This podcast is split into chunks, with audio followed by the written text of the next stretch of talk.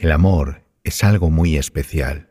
Por eso cuando vio la sombra junto a la puerta, a la claridad de la luna que precisamente por su escasa luz le daba una apariencia de gran borrón plano y ominoso, no tuvo ningún miedo. Supo que él había regresado a casa. La suavidad de la noche de San Juan, el cielo diáfano, el olor fresco de la hierba, el rumor del agua, el canto de los ruiseñores, acompasaban de pronto lo más benéfico de su naturaleza a la presencia recobrada. La vida conyugal había durado apenas cinco meses cuando estalló la guerra. Lo reclamaron y ella fue conociendo entre líneas, en aquellas cartas breves y llenas de tachaduras, las vicisitudes del frente. Pero las cartas que al principio hacían referencia, aunque confusa, a los sucesos y a los parajes, fueron ciñéndose cada vez más a la crónica simple de la nostalgia, de los deseos de regreso. Venían ya sin tachaduras y estaban saturadas de una añoranza tan descarnadamente relatada que a ella le hacían llorar siempre que las leía. Entonces no estaba tan sola. En la casa vivía todavía la madre de él, y la vieja, aunque muy enferma, la acompañaba con su simple presencia, ocupada en menudos trajines o en las charlas cotidianas y en los comentarios sobre las cartas de él y las oscuras noticias de la guerra. Al año murió. Se quedó muerta en el mismo escaño de la cocina con un racimo en el regazo y una uva entre los dedos de la mano derecha. Ella supo luego por otra carta de él que cuando le llegó la noticia de la muerte de su madre, los jefes ya no consideraron procedente ningún permiso, puesto que la inhumación estaba consumada hacía tiempo.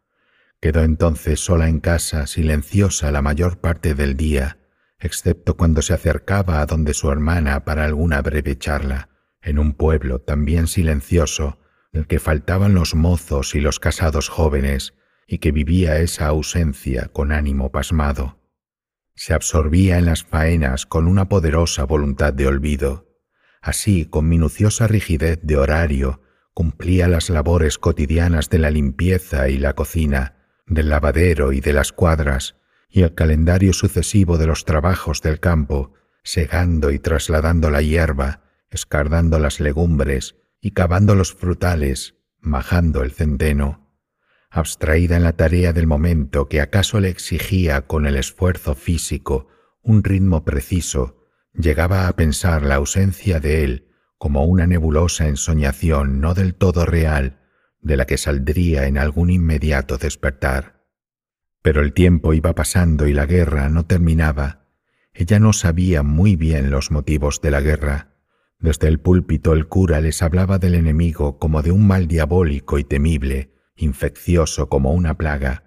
Al cabo, ya la guerra y el enemigo dejaron de ofrecer una referencia real, y era como si el esfuerzo bélico tuviese como objeto la defensa a ultranza frente a la invasión de unos seres monstruosos venidos de algún país lejano y mortífero, hasta tal punto que en cierta ocasión cuando atravesó el pueblo un convoy con prisioneros y los vecinos salieron a verlos con acuciante curiosidad, una mujerina manifestó en su pintoresca exclamación la decepcionante sorpresa de comprobar que los enemigos no mostraban el aspecto que las diatribas del cura y otras noticias les habían hecho imaginar.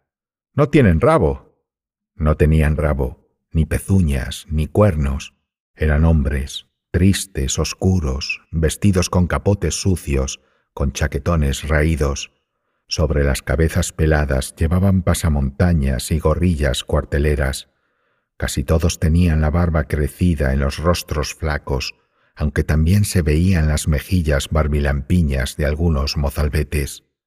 A ella la visión de aquellos soldados maltrechos le trajo a la imaginación la figura de su propio marido, acaso en esos momentos también acarreado en algún camión embarrado, encogido bajo un pardo capote, hasta creyó reconocer en varios rostros el rostro querido, sumida en una súbita confusión que la llenó de angustia. Pasó el tiempo, otro año. El pueblo siguió perdiendo gente y al fin Solo quedaron los niños, las mujeres y los viejos. Las veladas habían dejado de ser ocasión alegre de contar fábulas y recordar sucesos, y eran ya solamente motivo de rezos. Rosarios y letanías, novenas y misas ocupaban las horas de la comunicación colectiva.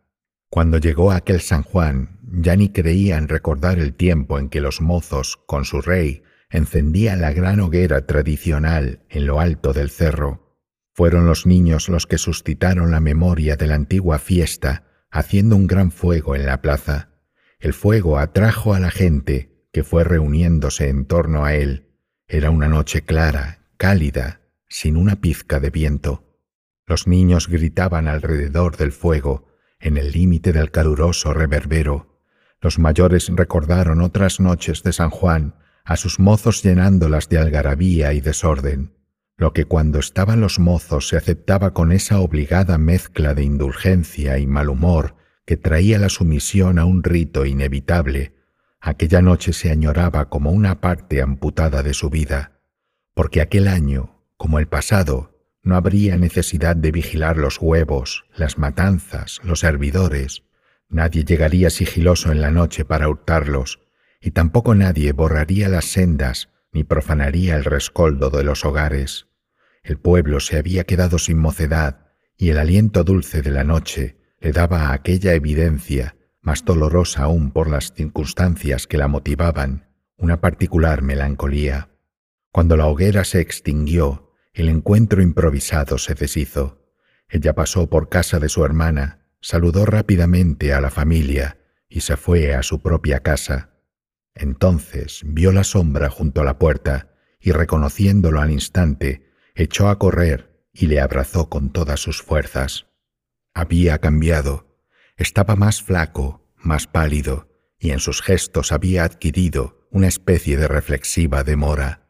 Supo que había desertado herido por la metralla de una granada, había ingresado en el hospital. Cuando estuvo curado y repuesto, decidió escapar y volver a casa. Fue una huida penosa que duró semanas, pero allí estaba ya, silencioso y sonriente. Era preciso el sigilo más completo. Ella disimuló su alegría y continuó haciendo la vida de costumbre. Él permanecía oculto en algún lugar de la casa durante las horas de luz. Por la noche, cuando la oscuridad lo tapaba todo, salían a la huerta y se sentaban uno junto al otro, sintiendo latir las estrellas parpadeantes, el río que murmuraba, los pájaros que se reclamaban entre las enramadas invisibles. Recuperó en sus brazos el sabor de aquellos primeros tiempos de matrimonio y la congoja de los besos y de los abrazos definitivos. Y como el amor es algo muy especial, todos los problemas, la guerra, su esfuerzo solitario que debía multiplicarse en tantas tareas, los complicados trueques para conseguir lo necesario para una regular subsistencia, pasaron a una consideración muy secundaria. Su única preocupación era que él no fuese descubierto. Una tarde, cuando regresaba con unas cargas de leña, encontró a los guardias en su casa, portadores de la denuncia que produjo la deserción cuyo propósito había sido al parecer anunciado entre las pesadillas febriles del hospital, los guardias registraron la casa, y aunque no fueron capaces de encontrarlo, aquella visita inesperada la colmó de angustia al pensar que podían sorprenderle algún día y llevárselo otra vez para castigar acaso su huida con la muerte. Así, entre las dulzuras de tenerlo en casa y los sobresaltos de sus temores, fue transcurriendo el verano. A veces se ponía a cantar sin darse cuenta, y en el pueblo callado y mohino su actitud era acogida con una sorpresa desconcertada. Sin embargo, un extraño sentimiento le hacía desvelarse en mitad de la noche, y a pesar de sentir el cuerpo de él a su lado, cruzaba su imaginación un tropel desordenado de miedos sombríos, como si el futuro estuviera ya marcado y se cumpliesen en él toda clase de augurios desfavorables. El mismo día que empezaba septiembre, cuando despertó, no estaba junto a ella. Era un día gris, oloroso a humedad. Lo buscó en la casa, en el corral, pero no pudo hallarlo. Aquella ausencia que le devolvía la imagen de la larga soledad suscitó en ella una intuición temerosa. A la hora del ángelus, vio acercarse a los guardias. Se había puesto a llover con más fuerza y tenían los capotes de hule cubiertos de agua. Lo habían encontrado. Estaba en lo alto del cerro, entre las peñas, con los miembros estirados para asomar lo más posible la cabeza en dirección al pueblo. Sin duda la herida se le había vuelto a abrir en el largo camino de la huida. El cuerpo estaba reseco como una muda de culebra. Los guardias decían que llevaría muerto, por lo menos, desde San Juan.